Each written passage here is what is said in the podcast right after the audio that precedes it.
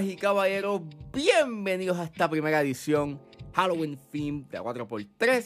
En este mes voy a estar hablando de cuatro películas de horror que abarcan diferentes géneros en el mismo. Y la primera película que voy a estar hablando es la película de horror sobrenatural titulada Hellraiser, la versión de 1987. El filme está disponible en Tubi, así que si es hora de regresar al pasado y recordar, es porque 4x3 狗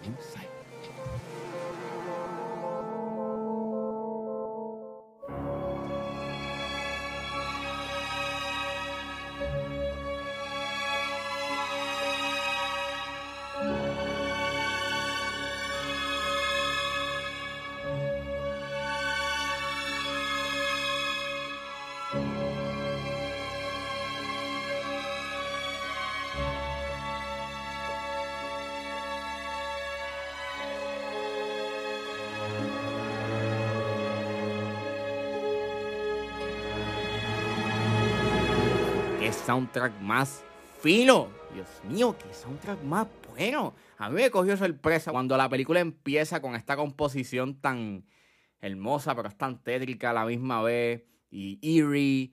Ya en verdad, Christopher Young este hizo un buen trabajo en el soundtrack. Y es, una, y, es un buen comienzo para hablar de Hellraiser, la versión de 1987. Este, esta película es dirigida y escrita por Clive Barker y está basado en The Hellbound Heart por el mismo Barker. Y el elenco lo compone Andrew Robinson, Claire Higgins, Ashley Lawrence, Sean Chapman, Oliver Smith y Doug Bradley, que interpreta el icónico Pinhead. Aunque en esta ocasión, en la primera película, no lo llamaban Pinhead, lo llamaban Lead Cenobite. Y trata sobre una mujer que descubre el cuerpo resucitado y parcialmente formado de su cuñado. Ella empieza a asesinar por él para revitalizar el cuerpo para que pueda escapar de las entidades demoníacas que lo persiguen luego de haber escapado de su bajo mundo sadista. Disclaimer, esta película tiene un alto contenido violento, es bastante disgusting, en ciertos puntos es bastante disgusting, así que sugiero discreción. Yo nunca había visto Hellraiser, sabía que era una franquicia que existía y que en cierta forma este Pinhead, el personaje Pinhead, eh, pues era una, era una figura del horror que era bastante conocida y que se le ha dado parodia y no este, en la cultura popular. Así que tenía eso, tenía ese conocimiento, pero no es hasta que no es hasta ahora que veo la película. Y siempre pensaba que esta era como una película del género slasher, pero eh, haciendo research para este episodio, esta película la catalogan como horror sobrenatural y sí es horror sobrenatural, aunque también yo diría que tiene como que temas o, también como que abarca horror pseudo demoníaco slash eh, horror de casas embrujadas eh, y un poquito de body horror en ese aspecto. Pero nada, vamos a, va, vamos a enfocarnos en que esto es este horror sobrenatural, que mayormente sí, es horror sobrenatural. Pero me gusta que tenga como que otros elementos del horror fuera de ser, you know, scary o sobrenatural. Y nada, eh, vi esta película porque viene próximamente el remake de, de Hellraiser. Y pues, nada, esta película está bien buena. En verdad, está bien buena. Fue, o sea, el intro establece una buena base de lo que vas a ver en esta película. Y, mano, qué película. En verdad me hizo extrañar bastante, you know, el crafting que había antes a la hora de hacer películas de horror. Porque para mí el highlight de esta película está en el diseño de producción y el maquillaje. Mano, es. O sea, un aplauso por los que hicieron el maquillaje en esta película. Porque es tan nasty y es tan disgusting. Y se ve tan real y se, y, y se ve tan tangible. ¿no? no se siente lo falso del maquillaje. Literalmente sientes de que eso es, you know, un cuerpo que poco a poco se está formando y estás viendo los nervios, mano, cuando está en su forma de músculo se ve tan disgusting, pero se ve como que, diablo, esto se ve tan real.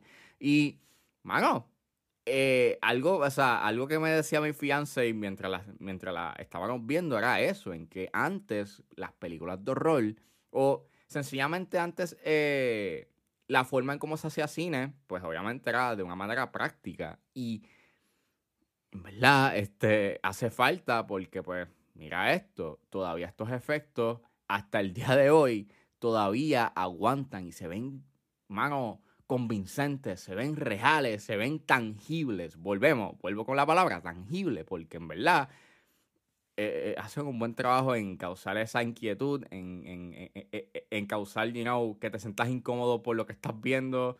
Es bien cringy porque estás viendo cómo el líquido va cayendo de, de su cuerpo y es es asqueante, pero se ve tan bien y es un buen trabajo. El diseño de producción es excelente, y though estamos hablando de que la mayoría del tiempo la película transcurre en la casa, eh, está bien hecha, o por lo menos este, al final me encanta mucho cómo pues este destruyen la casa y cómo se va derrumbando. No me esperaba de que iba a pasar eso, de que la casa la iban a derrumbar o a demoler.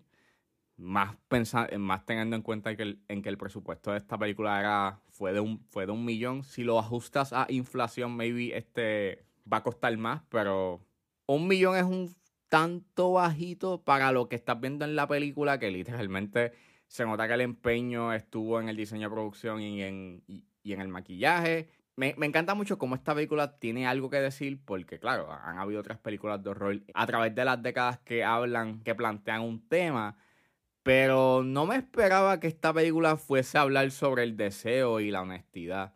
A través de estos temas estás viendo lo que una persona haría para poder satisfacer lo que quiere. Y eso lo estás viendo a, a través del personaje de Julia, que me encanta mucho como esto es un personaje que es bien moralmente ambiguo, porque, claro, obviamente ella tiene un deseo por su cuñado, porque ella tuvo una aventura con su cuñado. Claro está, obviamente es un personaje que ha hecho acciones cuestionables, pero me gusta mucho como la película, pues, no trata de demonizar o decir que este personaje es malo. Actúa más como un individuo que pues tiene sus fallas y, y que tiene sus virtudes. Y me encanta cómo básicamente dentro del rango de tus típicos personajes que tengas de horror, eh, Julia es un personaje que se sale de la norma. Y eso pues me estuvo bien curioso y me gusta mucho you e, el arco que tiene porque tienes este, este romance entre comillas con Frank que termina siendo, pues, que termina teniendo un final bastante trágico y bastante inquietante. Básicamente quien se destaca es Claire Higgins. En ciertos puntos es bastante fría, pero también tiene unos momentos de momentos cálidos o por lo menos momentos de emoción y pues maneja bien eh, los beats emocionales que tiene pues su personaje. Los demás hacen un buen trabajo, por lo menos son competentes, pero en algunos puntos, por lo menos el personaje de Ashley Lawrence o el de Andrew Robinson, eh, a veces como que underact y no dan como que el, el, beat emocional que necesitan para la escena. Este, el tercer acto sí diría que tiene sus estupideces. hay personajes que hacen decisiones bien estúpidas. Mayormente el personaje de Ashley Lawrence que pues hace, unas decisiones que son como que, wow, ¿por qué no sales de la casa? porque sigues en la casa? ¿Tienes a alguien que te está persiguiendo que te quiere hacer daño? porque no sales de la casa? No, no, no, no, me voy a quedar en la casa. Y pues tiene sí los efectos de la época que eh, el director eh, ha dicho de que al hacer una producción de bajo presupuesto y ya que no tengan chavos, pues el director junto con otra persona, eh, ellos animaron eh, los efectos visuales en ese tercer acto. Y él dice que a pesar de que estaban, you know, eh, tipsy eh, mientras estaban haciendo los efectos, él dice que se ven bien. Y, y sí, I mean, es lo que es. Son los efectos de la época y en verdad a mí no me molestó. Es como que, pues, normal. Este. Y vuelvo. Lo que los set pieces que tienes en ese tercer acto, yo hay algunos que son como con tanto clunky y pudo haber como que acabado este, la película antes de tiempo. Eh, no está mal, fue divertido. Y pues, básicamente este tuvo una buena experiencia viendo Hellraiser por primera vez. Es una película que tiene algo que decir, que es bien interesante, que es intrigante y que sus highlights están en sus efectos este, especiales, mayormente en su diseño de producción y en su maquillaje. Así que si ustedes no han visto Hellraiser, véanla porque está bien buena. ¿verdad? Es sumamente buena.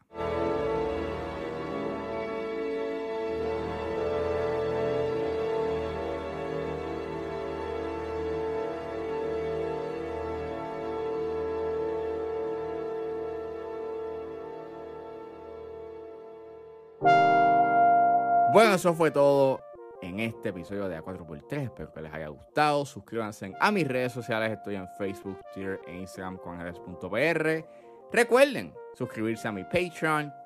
Me pueden buscar en la plataforma como Ángel Serrano o sencillamente escriban patreon.com slash 10 a 15. Recuerden que con un solo dólar pueden suscribirse a mi Patreon y así pueden escuchar los próximos episodios de 10 a 15 y a 4x3, pero si se suscriben a los niveles de 5 y 10 dólares, ustedes podrán escuchar el episodio exclusivo de 10 a 15, donde generalmente hablo sobre lo que sucede en la industria. Ahora, si ustedes se suscriben al nivel de 10 dólares, ustedes podrán tener el privilegio de poder elegir lo que yo voy a ver en los próximos episodios de 10 a 15 y a 4x3. Recuerden buscarme en su proveedor de podcast favorito como 10 a 15 con Ángel Serrano. Gracias por escucharme y la próxima.